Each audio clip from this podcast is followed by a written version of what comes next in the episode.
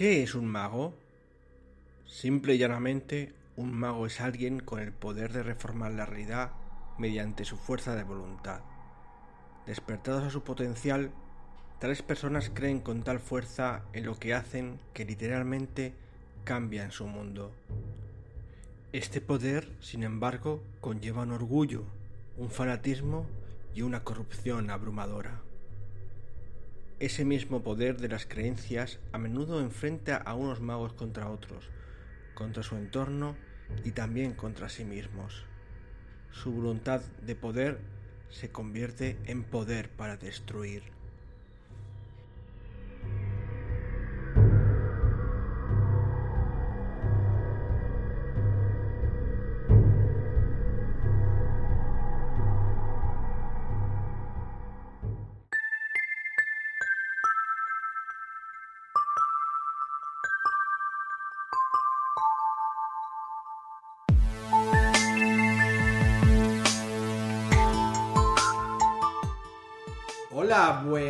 Noches parroquianos y oyentes. Una semana más aquí en la Posada de Mil Caminos, en nuestra mesa favorita. Y hoy, por fin, vamos a hacer una ficha de mago en media hora, ¿verdad, Sergio? Sí, sí, en media hora. Lo vamos a intentar al menos. No sé por qué te ríes, ese es nuestro objetivo. Alberto, ¿tú qué piensas? ¿Lo conseguiremos? Pues buenas noches, chavales. Eh, vamos a intentarlo, pero vamos a tener que correr como vacas sin cencerro. Avisaos estáis. ¿Y qué piensas tú, Miguel? ¿Querrá, ¿Crees que con un poco de hidromiel lo haremos deprisa? Hidromiel y yo creo que teniendo el personaje bien pensado, un poco lo que quieres hacer, se, se puede, pero tiene mucha amiga, una ficha de mago. Tienes razón. De hecho, lo de pensar, pensarlo es lo más importante. Lo que claro, a veces mientras estás haciendo la ficha es cuando piensas un poco en concepto. Lo mejor que os reunáis con vuestro grupo de juego y penséis en la historia que queréis contar y el grupo que queréis formar, porque si no, luego se hacen personajes que a lo mejor no pegan ni con cola, ¿no? En este caso, eh, os voy a introducir un poco porque vamos a hacer la ficha de personaje paso por paso de Miguel. Lo primero, como he dicho, es hablar un poco del concepto. Primero voy a contaros un poco la historia. Eh, la historia va a transcurrir, eh, la historia que queremos contar es un, un módulo en, en Brasil, en Sao Paulo, que va a tener que ver con algo así como la mortandad, los espíritus de la muerte, los espíritus que hay ahí en Brasil, creo que se llamaban, ¿cómo se llamaban Miguel? Orix. Orixas. Orixas. Bueno, todavía estamos ahí trabajando en ello, pero los personajes queríamos crearlos primero para también meterlos en el propio contexto. Así que lo primero que hay que hacer es eso, el concepto del personaje y su identidad. Cuéntanos un poco de qué va tu personaje, Miguel. Vale, pues yo había pensado para esta crónica que decía Pablo de, ju- eh, para jugar en Brasil, en Sao Paulo, había pensado hacer un concepto de un, un policía en la, en la ciudad de Sao Paulo, del departamento de homicidios.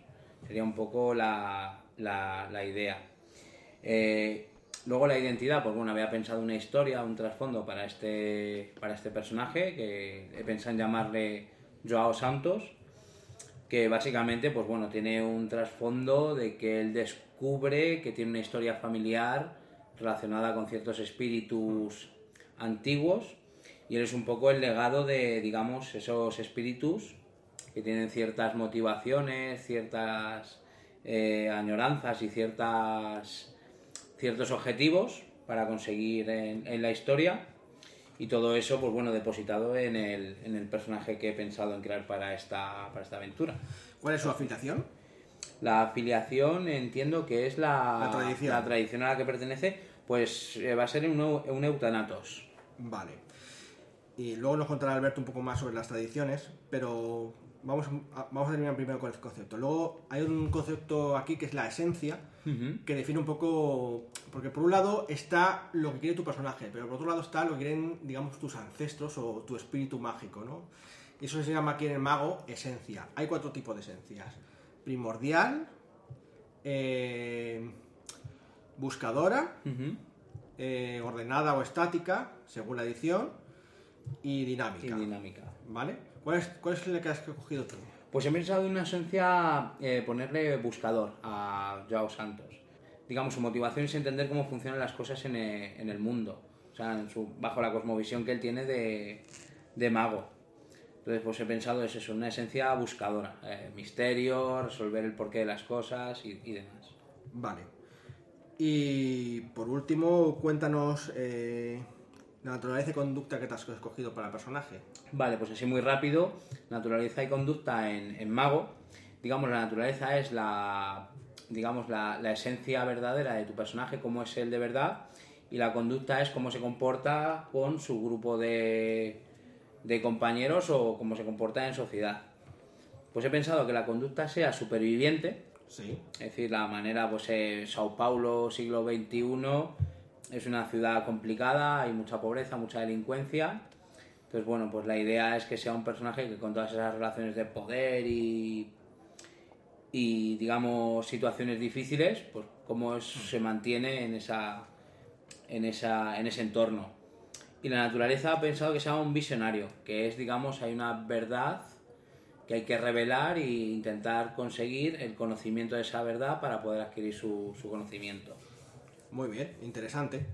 Quizá Sergio nos puede contar un poco qué, cuál, es, ha sido, cuál es la tradición que te has cogido. Yo me he cogido un colo celestial, por romper un poco en la Y, tradición y de creo, Utanatos. y creo que todavía te estás pensando en la esencia, ¿no? Un Me estoy pensando todavía, sí, esencia, naturaleza y conducta todavía está por definir. Pero bueno, tu personaje así rápidamente, ¿de qué va un poco? Bueno, pues mi personaje eh, nace en un barrio pobre, no llega a ser una favela, pero sí que un barrio pobre de, de Sao Paulo. Y, y bueno, a, una temprana edad se da cuenta de que bueno, él era cristiano, iba a la iglesia, participaba de las actividades del barrio, pero se da cuenta de que algo no le cuadra en todo este rollo cristiano Ujú. y adoctrinamiento Sí. que tenía. Y entonces empieza a separarse un poco de eso, a ayudar también a la comunidad, pues a los pobres, él también era pobre. Pero ayuda a su manera, ¿no? Ayuda a su manera, ¿no? Y empieza a hacerse popular entre, entre eh, la gente de allí.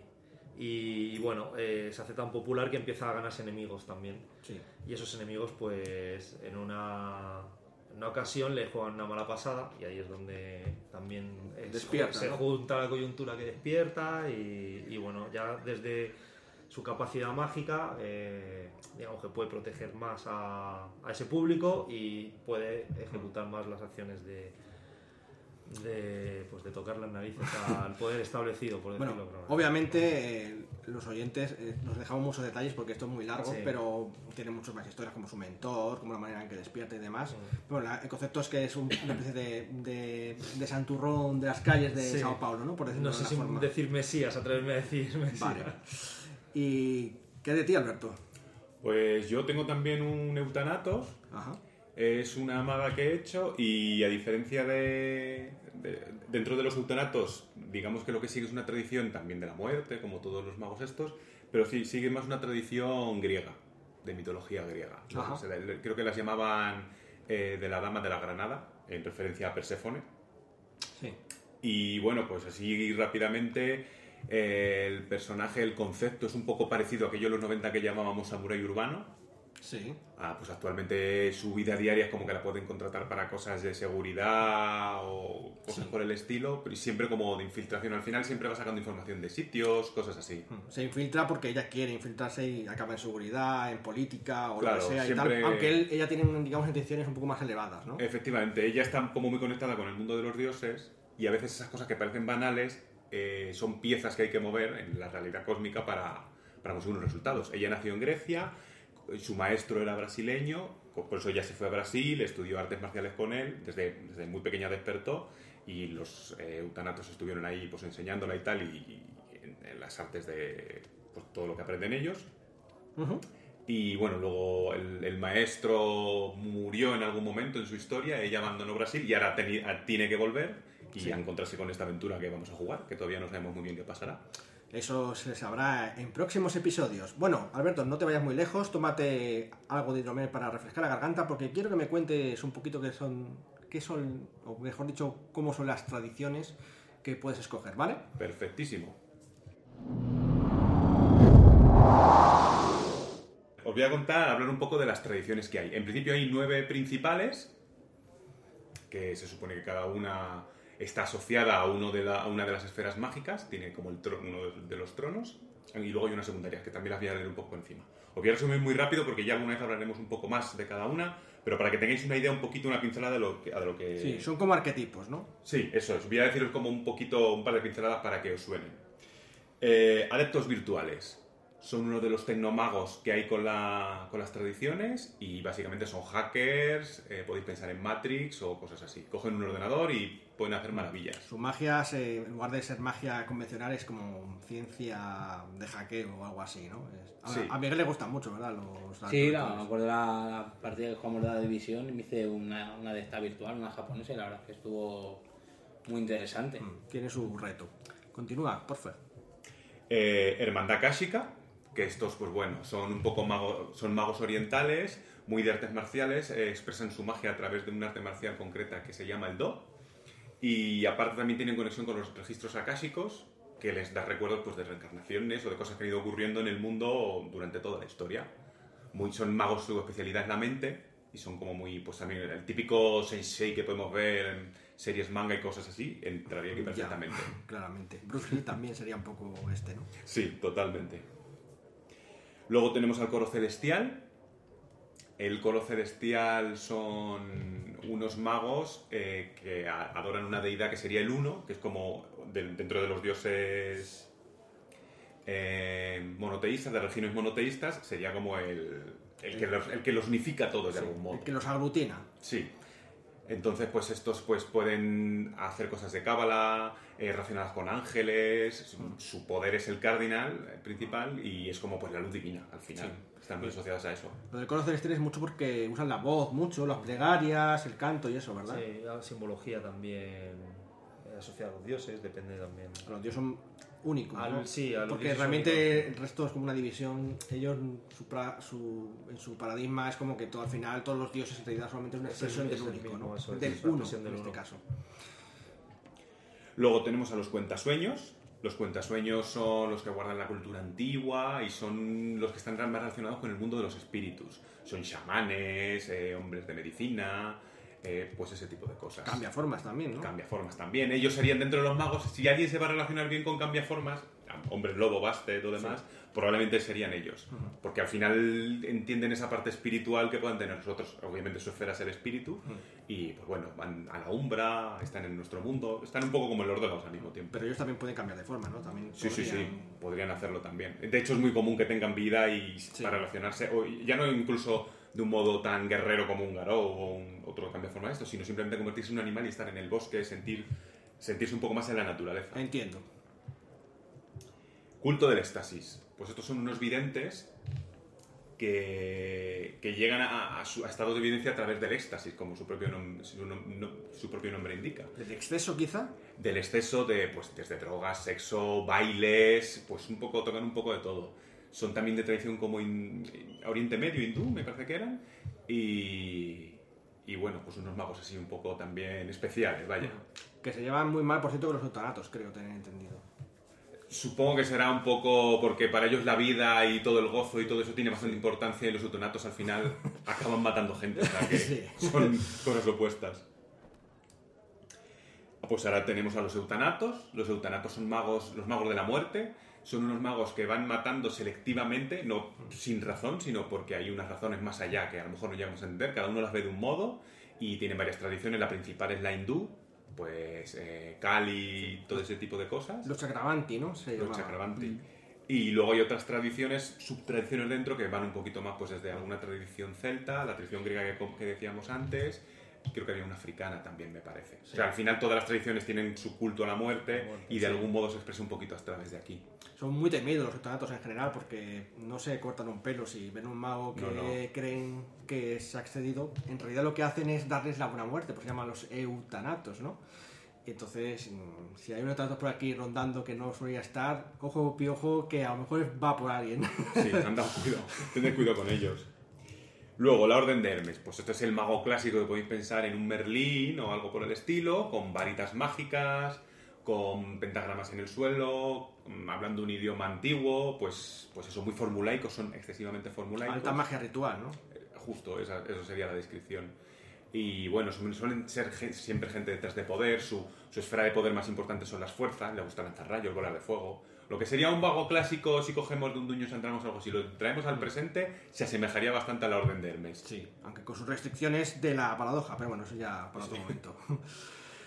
Luego, los hijos del éter. Los hijos del éter son unos magos que son muy de la época victoriana, también son tecnomagos, como pasaba con los adeptos virtuales, y son hacen unas mezclas entre ciencia y magia que a veces raya un poco la locura. Son bastante curiosos estos magos. A mí me recuerdan a digamos, una temática steampunk a veces, un poco. Eso sí, de- sí. Un poco el doctor Frankenstein, ¿no? Que de repente ahí jugaba con, con ese tipo de cosas. De hecho, el Dr. Frankenstein es el arquetipo ¿no? de, de los Eso hijos es. del éter.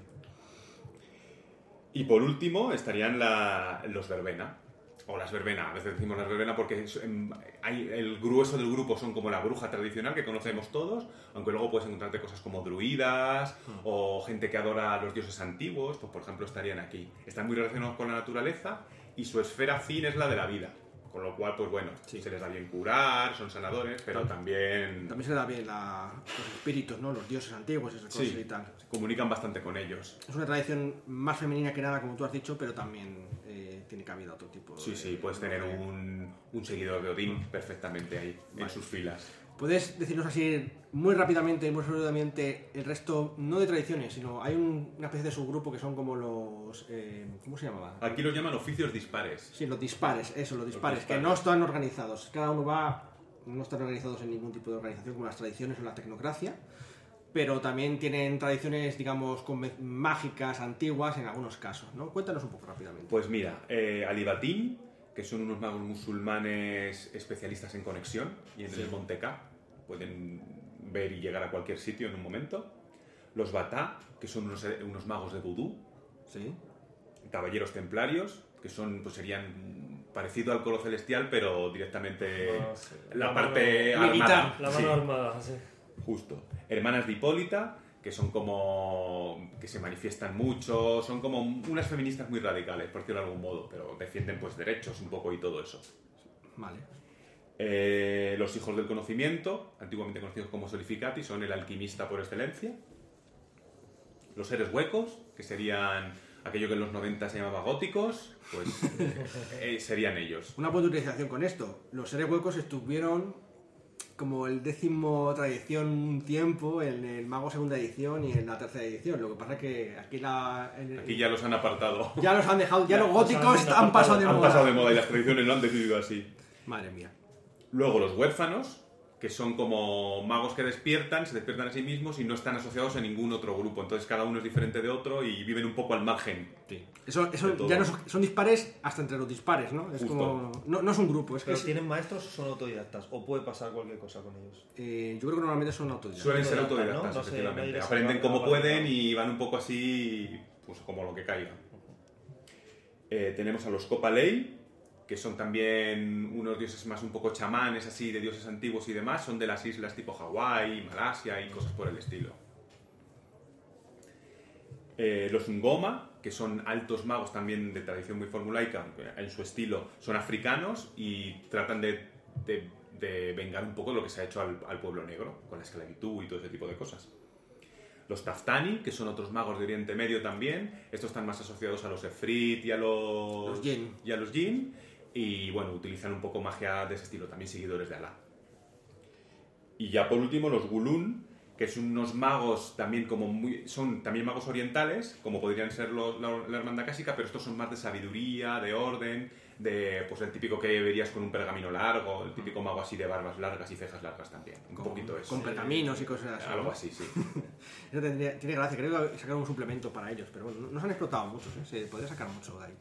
Bueno, pues muy bien, dicho esto, pues ya podéis elegir entre tradiciones. También hay, hay unas, hay unas eh, otras, no tradiciones, sino tecnocracia, que tiene otros sus propios eh, convenciones, Sí, sí, y están definidos cada uno de ellos. No nos vamos a entrar aquí, pero porque tienen mucha, mucha historia. Son sí. antagonistas de las tradiciones, digamos. Antagonistas, ¿no? aunque a veces aliados. Nunca, depende de las circunstancias, pueden ser. Porque ahora ya no es tan maniqueo. En las ediciones anteriores era muy maniqueo, pero ahora ya pueden ser. Daría jugables. para dos, tres podcasts más la tecnocracia Sí, sí. como... Y sí, quizá lo acabamos, lo acabamos haciendo.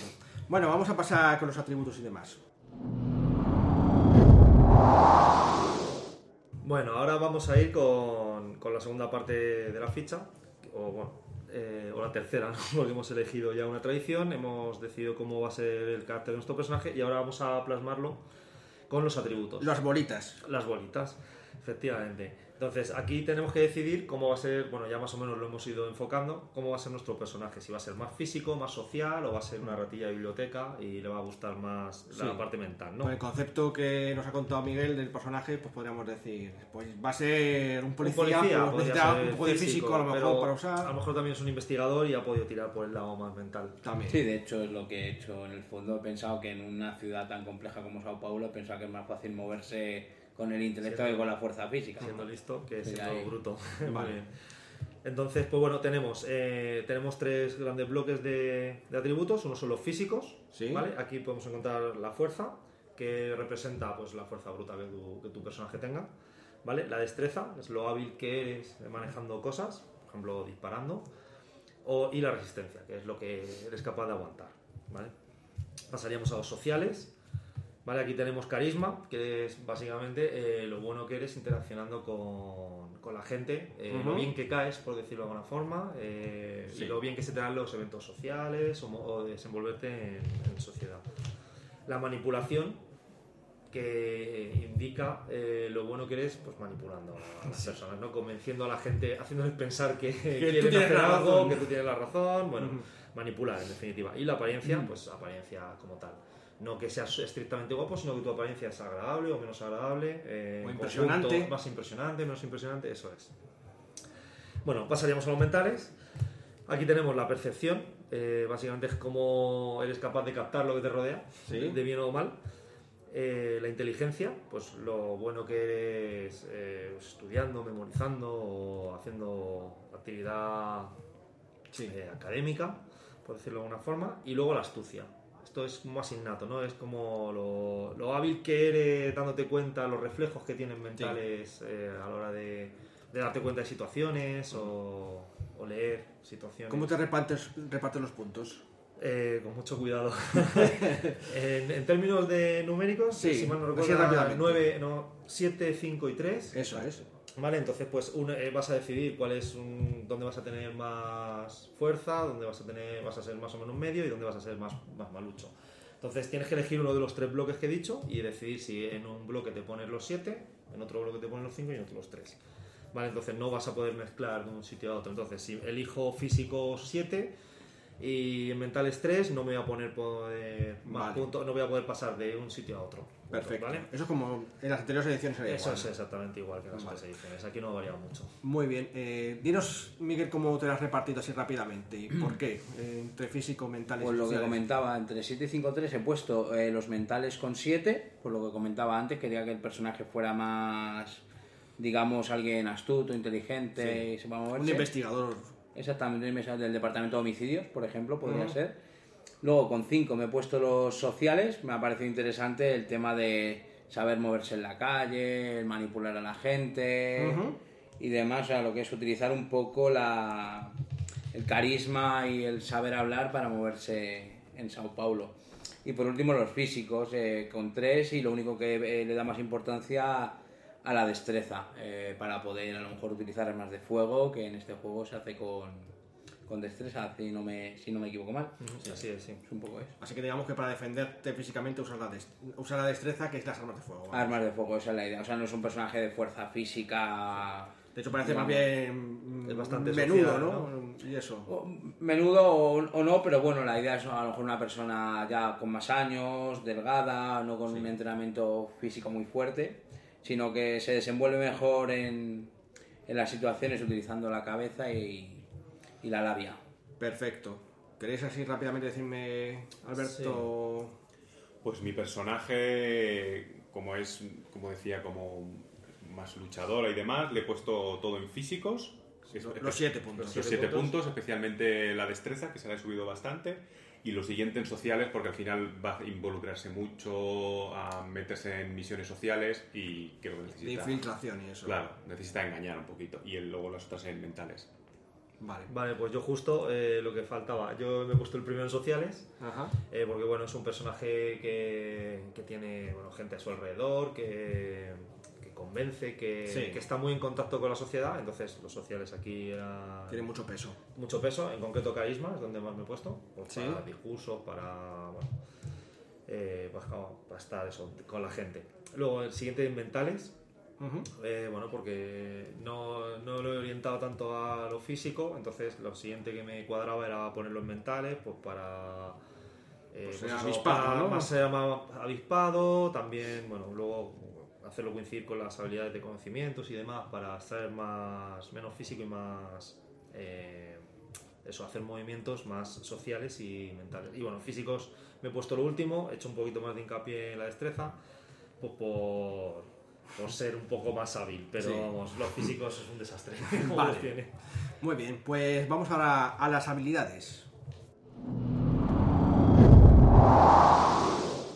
Tras elegir los atributos, pues vamos a elegir las habilidades. Un poco en la misma línea. Va a haber tres grandes bloques, ¿vale? Y bueno, eh, paso a explicarlos. Lo mismo también, eh, va a haber tres puntuaciones, que si no mal no recuerdo, eran eh, 13, 9 y 5. Y las vamos a repartir en, en esos tres bloques y vamos eso, a elegir cuál va a ser nuestro primario, secundario y el, y el menos importante. Entonces, empiezo. Hay un gran bloque que son talentos. Estos talentos eh, bien definidos por las habilidades más o menos Innatas. innatas, sí, es algo que el personaje tiene. Que todas las De personas innata. tienen un poco de forma innata, con mayor o mejor eh, grado Sí, de uso. Eso es. O también, bueno, también las has podido desarrollar. Lo tengo innato y a lo mejor, bueno, por tus circunstancias las has podido ir desarrollando, pero más o menos algo innato. ¿vale? Luego tenemos técnicas. Esto ya sí que es aprendido. ¿Vale? Son habilidades que has, que has aprendido, pero... Son manuales, ¿no? Son manuales o físicas o sí, eh, hay alguna cosa que tiene que ver, por ejemplo, tecnología, a lo mejor tendría que ver un poco más con estudio, pero no son es- de, de estudio de biblioteca, sino Ya. de más de práctica, más de, Vale. practicidad. Vale, y luego los conocimientos, y aquí sí que pasaríamos al lado más, más de hincar codos, de, Más cerebral. más cerebral, más de estudiar, más de, de saber, ¿no? Vale. Entonces, bueno, eh, estos serían los tres grandes bloques y habría unas puntuaciones que repartir en, Entre todas que hay un montón, no solamente son tres, son un montón de habilidades, e incluso hay secundarias y todo. Claro, ¿no, al igual que antes los físicos decía, o sea, antes los atributos decíamos que había tres en cada bloque, aquí pues tenemos por lo menos 10 en cada Sí. bloque, entonces hay muchas, no voy a contarlas todas, pero Sí, y además lo que decía Pablo ahora, hay secundarias que Sí, son además. más concretas, aunque son un poco, tienen un campo más pequeño que las otras habilidades, pero veces son importantes para personalizar a tu personaje. Vale. sí. Miguel, ¿puedes decirnos en cómo te has repartido Las la- habilidades, Sí, ¿no? no, no me cuentes todas las habilidades, solamente Vale, que me cuentes técnicas, talentos y tal. ¿Y por qué? Vale, pues eh, volviendo un poco en base a lo que me he puesto antes en atributos, que los principales eran los, los mentales. En este caso de las habilidades he pensado que eh, las primarias sean los, los talentos, que es la parte innata. Es una persona que nació en la calle, pues se movió en la calle y bueno, pues todo el tema de pues subterfugio, callejeo y demás consideré que me gust- que podía ser importante y me gustaba para, para el desarrollo del personaje y la partida que, que planteabas que, que vamos a hacer. Luego he pensado que las técnicas eh, fueran las secundarias con nueve puntos. Bueno, eh, la academia de policía aprendió a disparar, armas de fuego y demás. Luego sigilo pensé que podía ser importante de cara a moverse en la calle sin meterse en demasiados líos.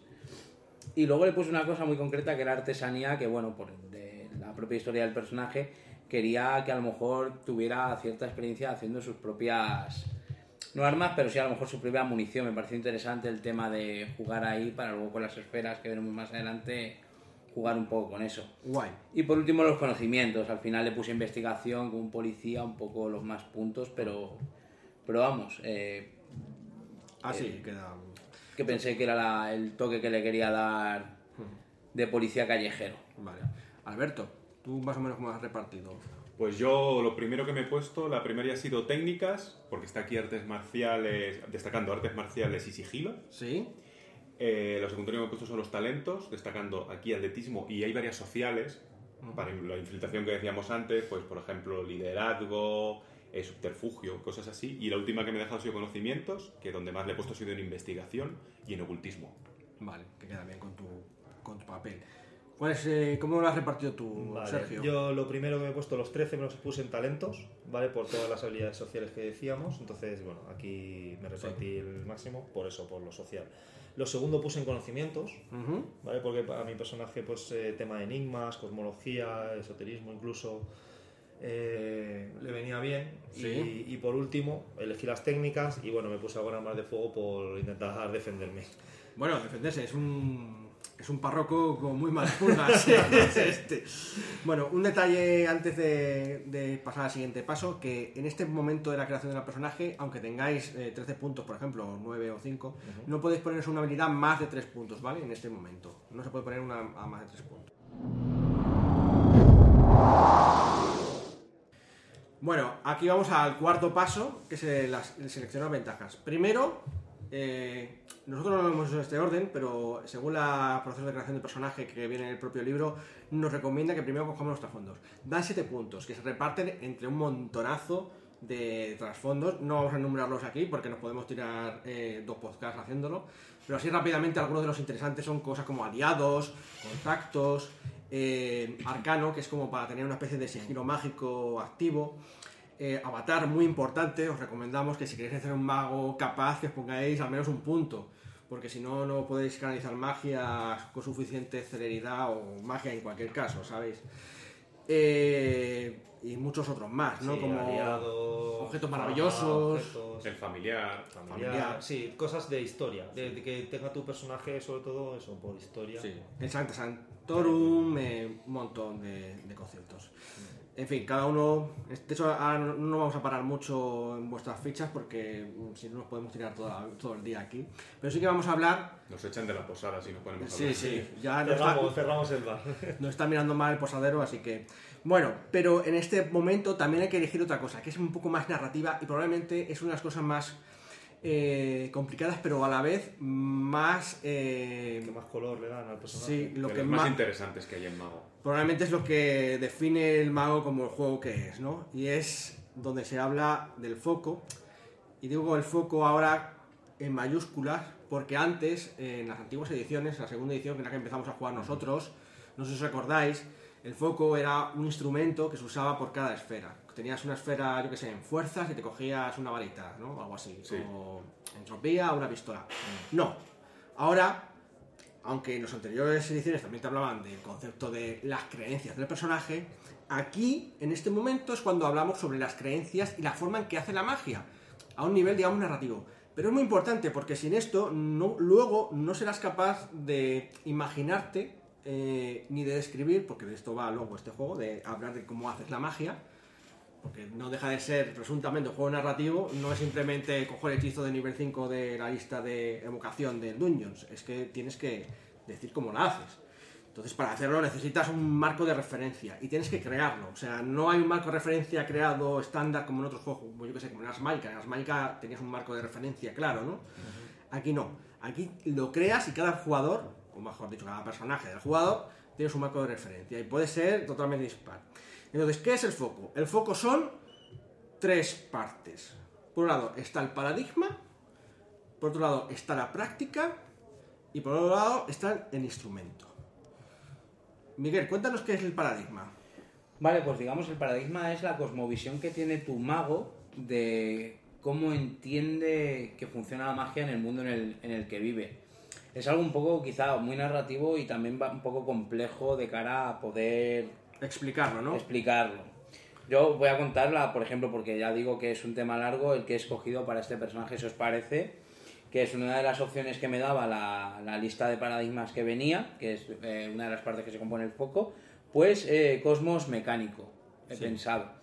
Eh, la visión de, esto, de, de este paradigma es que la- el mundo funciona en base a como si fuera un mecanismo de, de reloj, digamos, una serie de reglas, algoritmos que devienen de manera, digamos, Natural, quizá. natural que pueden ser más o menos inteligibles, pero que están ahí operando de cierta manera. Ujú. Y bueno, es la manera de que, como una causa-efecto de, lo que de lo que ocurre. Es una visión un poco como de la física, ¿no? Lo que pasa que es de la metafísica. Es una metafísica que... Claro, y en un montón de capas diferentes, o sea, porque aquí no es, digamos, una cuestión mecánica puramente, sino que ya sabéis que la filosofía de Mago abarca un montón de mundos, de, de interrelaciones de diferentes formas de pensar y existir, y bueno, pues... Sí, yo creo que es una- yo creo, no, no sé si la más fácil, pero quizá fácil de entender en el sentido de que no es muy diferente de la física, solamente que se aplica como a la magia. Entonces, tú, tú sabes cómo se hace, cómo se juega con eso, pues puedes hacer magia, ¿no? Y eso es cómo funciona tu, para mí, tu personaje. Vale, esa es la primera parte de la creación, y tienes que escoger una. Pero luego está la práctica. Las prácticas se escogen entre otro listado, o te puedes crear también las tuyas, y puedes tienes que cogerte una y como máximo hasta tres. Cuéntanos, Alberto, de qué va esto de las prácticas. Pues la práctica es em, el modo en que tu personaje va a realizar su magia.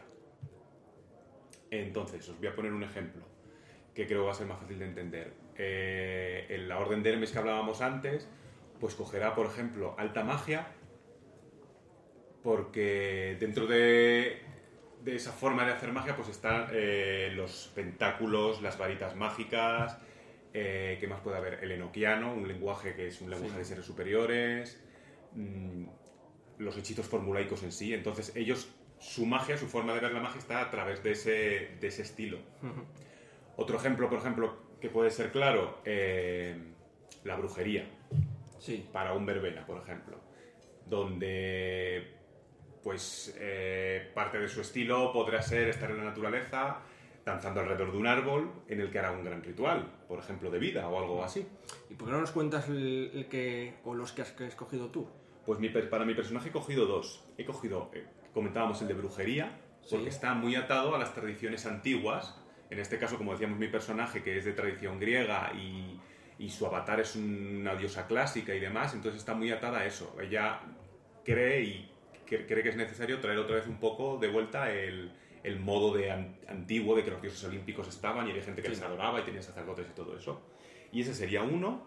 Y el otro estilo es el del arte del deseo, que el arte del deseo eh, va un poco de... ¿Cómo explicarlo? Pues eh, esa parte de, de personajes espías o de infiltración Sí. o seducción, un poquito todo. O sea, que cuidan mucho su aspecto físico. En, la descripción hablaba mucho de que era un poco de entender a los demás para que... Sí, es como tú, tú tienes unos objetivos y para conseguir esos objetivos te metes en la mente de los demás y ves cómo puedes pasar a través de, todo, de todos ellos. O sea, como para llegar a tu objetivo sin pisar a todo el mundo. Bueno, le pisas un poco entre comillas, Ya. pero no es como, pues yo qué sé, un- alguien que iría machacando, masacrando a todo el Sí. mundo, sino que vas manipulando a la gente Sí. para que tu camino fluya a Claro. través de todo eso. En lugar de obligarles a hacer una cosa, los entiendes y los guías para hacer lo que tú quieras, Claro. pero uniéndote al flujo, ¿no? Efectivamente, ellos pueden creer que ha sido idea suya a veces, pero en realidad eres tú quien está tirando de los hilos. Es muy interesante la práctica y además es quizá de lo más importante de elegir y bueno, es un capítulo bastante denso. Y por último, nos quedan los instrumentos. Todos los personajes tienen que coger al menos siete instrumentos, que con el tiempo pueden ir dejando atrás según suban su, su arete, que luego hablaremos de él. Cuéntanos un poquito, Sergio, de qué va esto de los instrumentos. Bueno, pues hemos explicado cuál, dónde vamos a enmarcar la magia, cómo vamos a hacerla y ahora con qué vamos a hacerla. Esto serían los instrumentos, ¿no? Entonces, pues bueno, aquí puede ser cualquier juguete, cualquier cacharro, cualquier arma, cualquier cosa que encaje dentro de tu paradigma, pues podrías... tu práctica. De tu práctica. Eh, podrías elegirlo, ¿no? Entonces, bueno, el libro de una guía muy extensa, aquí hay muchísimo. Yo, por ejemplo, paso a decir... bueno, Venga, paso a ver los decir- tuyos. los míos, ¿vale? Recordar que mi personaje era social, tenía como una especie de culto, ¿vale? Entonces, bueno, eh, los míos son bendición y maldición. A través de bendiciones y maldiciones eh, canalizaría mi magia, comida, bebida, eh, copas y cálices,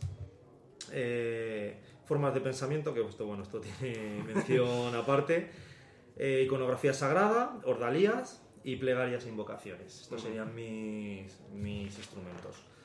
Y bueno, eh, a través de ahí canalizaría. Y bueno, una mención, lo que decías, cuando nos vamos subiendo la letra, los vamos dejando, en realidad es que dejan de ser necesarios y nos empiezan a apoyar más, O sea, no es que no los usemos, sino que los seguimos usando, pero Pero ahora. no, no- ya no es obligatorio, por decirlo de alguna manera, y ya nos dan beneficios en vez de... Sí, porque el mago, el concepto es que en realidad quien hace la magia eres tú. Es tu voluntad, no es el objeto ni los dioses.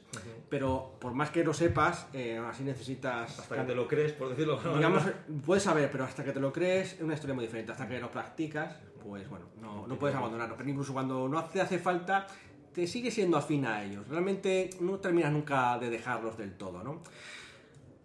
Apunte adicional, aquí para los que quieran eh, centrarse un poco más en personajes, que podéis hacer mm, esto, instrumentos personalizados e instrumentos únicos. Eh, los instrumentos personalizados es un instrumento que tienes que poner en tu esfera fin, ¿vale? La esfera fin en la que más eh, práctica tienes y te da un, una bonificadora al lanzar de magia. Y ya subírtela. Y, y luego está el, el instrumento único, que ese se puede perder y si se pierde es muy malo porque no podéis hacer magia con él ya hasta que no trascendéis. Y bueno, pues es muy bueno, puedes ponértelo en cualquier esfera, no solamente en la fin, pero podrías ponértelo en la fin, entonces se convertiría en tu instrumento personal y afín. En ese caso, la bonificación es muy buena, pero claro, también la pérdida, porque además es en tu esfera. Fin, ¿sabes? Que es que, aunque todos, los- todos los focos se pueden usar en todas las esferas más o menos, al final, para ciertos efectos, eh, siempre utilizas, digamos, lo mismo. Si haces artes marciales para pegar, para hacer daño, y si te quitas las artes porque te quitan los brazos, yo que sé, algo así, ¿no? Por O te algo, atan o- o te atan o algo así, pues no puedes hacerlo, ¿sabes? Entonces, bueno, es muy importante y bueno, tienes que tenerle, tiene que tener una, un- tiene que tenerle cierto cariño a ese instrumento por lo que sea. Bueno, pues con ello vamos ya a la última parte.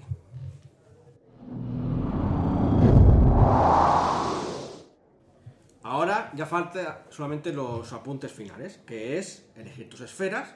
Tenéis que coger una esfera eh, que sea vuestra fin, dependerá de vuestra tradición. Por ejemplo, en el caso de los sultanatos, ¿cuál es la, las esferas afines? Pues la esfera fin es entropía. La- Ahí tienes otras dos más. Hay dos más, ¿no? Eh, sí, creo que es espíritu, si no me, si no me acuerdo mal. Y la otra la me pillas un poco fuera Sí, de juego, es sí, vida, es define vida. Exactamente. Entre esas tres tenéis que elegir una que será la fin, Pues en mi caso he elegido entropía. que además te permitirá subirlo más fácilmente y demás. Exactamente, Y es como que es mejor en esa esfera y te desenvuelves Muy más bien. cómodamente. Te permite tener el objeto... Y dicho esto, luego te puedes coger los cinco como queráis. Podéis poneros como máximo hasta el máximo de vuestro avatar, ¿vale? De vuestro avatar, perdón, de vuestro arete, ¿vale?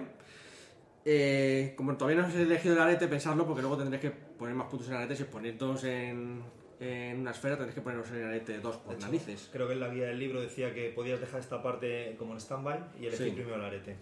Bueno, dicho esto, luego te, te pones el arete. Te pones uno de arete básico. Luego, fuerza de voluntad, os ponéis 5, porque los magos son pura voluntad y por eso necesitan una voluntad muy fuerte. De hecho, si perdéis voluntad, perdéis también la magia, en realidad. O sea, os, os bajan el arete máximo. Es tan importante como eso y se puede perder fuerza de voluntad. De hecho, en la, en la edición 20 aniversario hay bastantes motivos para perder fuerza de voluntad, Claro. con paradoja incluso y cosas así. Eh, Es, es duro. Sí, de hecho la, la voluntad es como una especie también de, digamos, de bueno y malo para un mago. O sea, eh, tener un exceso de voluntad también te lleva a cometer actos de... De ubris. De ubris, ¿no? Es decir, ahí también es el, el creerte que eres dueño de la realidad y poder modificarla, también tiene su parte negativa y también da muchísimo juego en este... Sí, la, este arrogancia, el juego. orgullo es una parte importante en este juego. Eso es. Y eh, luego vuestra quinta esencia empieza igual que vuestro trasfondo de avatar, sea lo que sea que hayáis, os puesto. La quinta esencia, digamos, es eh, la parte... eh, podemos decir que es el componente... La energía... mágica, digamos. Sí, el la gente que no lo ha escuchado nunca. Sí, como el maná o algo así, ¿no? Eh, no sé si, a lo mejor Alberto tiene una definición mejor, se le ocurre. Sí, yo creo que Mana, todo el que haya jugado algún juego alguna vez le sonará más, pero sí es como los puntos de energía mágica, por decirlo de algún modo. Eso es. Permiten bajar la dificultad de las tiradas de magia, te permite hacer cosas de magia que no podrías hacerlas sin en quinta esencia. Claro, como- magia muy compleja, a lo mejor que te Sí, requieren un gasto requiere, sí. de... y muchas otras cosas. También sirve como moneda de cambio para el mundo espiritual, e incluso en el mundo convencional con otros seres como vampiros o magos, digo magos, o, hombres lobo, cosas sí. así. Entonces, bueno, es importante, pero eso se consigue, digamos, a lo largo del juego, ¿no? Te Empiezas con una cantidad, pero bueno. Paradoja empezáis con cero, qué suerte. La paradoja es el grado de disconformidad que estáis con vuestra propia fe. Entonces, cuanto más dudáis, más paradoja acumuláis y al final os explota en la cara. Y cuando os explota en la cara pasan cosas muy horribles que eso lo dejaremos para otro podcast. Pero bueno, no, no acumuléis mucha paradoja, por favor. no queremos comer la posada. Bien, y finalmente, los puntos gratuitos. Y en los puntos gratuitos podéis poneros ya en arete, subiroslo hasta 3 como máximo al principio de la ficha, a menos que os diga el narrador otra cosa, porque cada, cada 4 puntos gratuitos os podéis subir un punto de arete, así que tampoco que podáis hacer grandes maniobras. Por 7 puntos gratuitos podéis subir una esfera más, así que ojo, son muy caras las esferas. Y los demás sí que podéis subirlo con bastante facilidad. Eh, la voluntad es conveniente subir un poquito más, eh, algunos trasfondos, porque hay un montón de trasfondos y son todos muy buenos y muy útiles, como el avatar, eh, los aliados, recursos, el estatus. Sí, eso ya cada personaje o cada persona que se quiera hacer un- una ficha, pues tiene que ver un poco en su trasfondo lo que Mm. le interesa. Al fin y al cabo, los 15 puntos gratuitos son un poco sal y pimienta de, de cómo quieres finiquitar la ficha, pero claro, no da para todo. ¿Puedes contarnos un poco, Miguel, de hecho, cómo te has puesto los trasfondos? Pues los trasfondos lo que he puesto al final, mira, pues me he subido el arete a 3. Sí. Pensaba que era. Y de, bueno, no lo hemos comentado, por si alguien no lo ha oído, el arete es, digamos, el nivel de entendimiento mágico, digamos, de tu De tu, personaje. de tu iluminación. de tu iluminación, digamos, de... Y luego en trasfondos, pues me he puesto a Avatar a 3 también. Luego me he puesto, ya un poco a nivel más narrativo, pues he puesto aliados, que bueno, como mi personaje es un policía, he puesto un, conta- un aliado de cierta influencia, que es una inspectora del departamento de homicidios, y bueno. Luego me he puesto también eh, un contacto, que es pues, un contacto en la calle, bueno, para conseguir información y demás, que siempre puede ser útil. Luego me he puesto vidas pasadas también, que tiene que ver con el trasfondo este de los espíritus, la herencia espiritual de, Sí. del personaje, que pensé que daba juego. Y por último me he puesto rango también a 2, que bueno, como es un policía, pues he pensado que quizá tenga cierta influencia en la comisaría donde trabaje. Y sea... Bueno, más que influencia, el rango es que te da el rango de policía local. Exactamente, y eso, eso. es, sí. Y eso te permite además acceder a recursos dentro de la policía. Eso ya a nivel de juego, pues bueno, al igual que tienes un rango, pues puedes utilizarlo pues eso para demostrar tu posición con respecto al resto a de los personajes. es. Alberto, así rápidamente, ¿cómo te has cogido todos estos fondos? Pues mira, yo lo más destacar le he puesto arcano, por Sí. lo que decíamos antes un poco de infiltración y cosas así. Y Hay que recordar que el arcano lo que te permite es que no te recuerden o que las cámaras no te filmen bien y cosas Sí, así. ¿no? cuando tú haces, por ejemplo, tiradas de sigilo, pues tienen negativo el que, el que te pudiera localizar, ya sea activa o pasivamente, Vale. y te ayuda a esconderte. Y luego me he puesto un familiar, Ujú. que es como que le da mucho carácter al personaje. Que es un perro. Un dogo alemán negro, como la noche, Es muy chulo, ¿no? Que se llama Cancerbero, creo. ¿no? cancerbero. En un alarde de originalidad, porque ya os he dicho que era de tradición griega. muy interesante. ¿Y tú, Sergio, cuáles son tus trasfondos más Bueno, yo hago rápido. yo tengo, me puse Avatar 3, 3 ¿sí? Eh, Culto 2, que este puede ser el más interesante, porque tengo un grupo de gente que, que me sigue. Eh, me puse Santum también, que va a ser precisamente donde allá donde hago el culto, va a ser mi, mi sitio donde, digamos, más Sí. especial. Tus ritos y eso. Mis ritos, eso es. Y luego me puse Nodo para tener una fuente de quinta esencia. eh, bueno, me puse poco, pero por lo menos algo es algo. Eso me tienes que contar todavía de cómo va a ser ese nudo. sí, a ver. vale, pues así, ya está. Ya hemos terminado los personajes. ¿Habéis visto qué rápido? Bueno, obviamente es más fácil decirlo que hacerlo, ¿no? Porque eh, las reglas son así. Esto- esto Es así de rápido y fácil si lo, si lo tenéis así de claro, ¿no? Obviamente lo difícil es pensarlo, ¿no? Pero bueno, Claro. podéis pensarlo... Sí, pero si tú, por ejemplo, tienes un personaje claro en mente que de repente se te ocurra cuando te digan, vamos a jugar a mago, y tú tienes la idea clarísima de la magia, cómo la piensa tu personaje y todo, te, te fluye así, porque al final vas cogiendo cosas.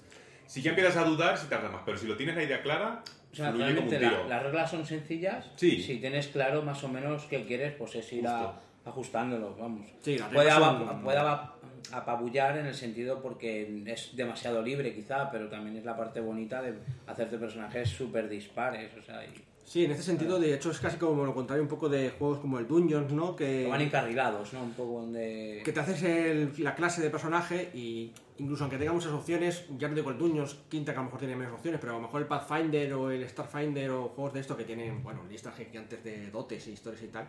Y es verdad que te puedes elegir, hay mucho detalle, esas cositas. Pero al final, eh, yo creo que el mago también te ayuda, aún no teniendo tanto rasgo de detalle, sí que tiene mucho de trasfondo de lo de la magia y tal. Que, ¿Qué te parece a ti, Sergio? Un poco. Yo creo que es donde realmente se invierte en el trasfondo del personaje. O sea, hacer la ficha hemos visto que es rápida. Y como han dicho Alberto y Miguel, eh, si lo tienes muy, si tu trasfondo lo tienes muy claro, la historia la tienes muy clara, es posible que lo hagas rápido. Ahora, como no lo tengas muy claro, entonces donde más tiempo vas a invertir al final es en desarrollar eh, esa historia del personaje, darle todo ese color del pasado, por qué está aquí, cómo ha llegado hasta aquí, cuáles son sus motivaciones. Eh, ahí es donde vas a, vas a invertir. También lo bonito, ¿no? Sí, bueno. También lo bonito. Son diferentes, ¿no? A veces gusta más o tenéis más ganas de hacerlo así, rollo detallado como el Dungeons, y otras veces, pues esto también eh, aporta su granito. No sé, cada uno tiene sus gustos y a mí me gusta bastante este también, ¿no? Eh, yo no sabría deciros si me gusta más un estilo u otro, depende del momento, yo digo. es un A mí, por ejemplo, sí me gusta mucho personalizar. Entonces, en este caso, Mago es uno de los que me gustan mucho porque, mira, Miguel y yo tenemos los dos un eutanatos que podrían parecer muy parecidos y no tienen No nada que ver un personaje con otro. Y eso que tenemos, esferas muy parecidas. Claro. Pero aún así, los personajes son totalmente O diferentes. sea, pues hemos generado historias diferentes, pero es que luego además, con el tema del paradigma, ya sí que realmente Claro. la cosmovisión de cada personaje no tiene nada que ver. Yo creo que se enriquece un montón. Eso es lo que yo pienso que hay que pensar sobre todo. Lo de la cosmovisión que dices tú, Miguel, es como. Mm, Es la, es la, la pata que. O sea, la muleta que mantiene el personaje. Que es un vida. pilar de este juego, yo creo, de cara a realizar la magia. Obviamente tenéis que hablar con el tipo de crónica que queréis hacer, porque si lo queréis hacer tanta fantasía o, de, Claro. o, o- o más de calle o más de en, Sí, sí. en reinos por ahí de, de, de los sueños, pues obvi- obviamente tiene que ser diferente. En fin, pues hasta aquí el podcast de esta semana. Eh, creo que nos ha quedado bonito y creo que podéis sacar jugo de esto para hacer vuestras fichas. Así que, a menos que los parroquianas quieran decir algo más, antes Yo de... simplemente animo a todo el mundo a que juegue a Mago, que hay gente que cuando ve ese libro tan gordo se asusta. Yo lo entiendo, pero no le tengáis miedo. Yo la primera vez me asusté mucho, ¿eh?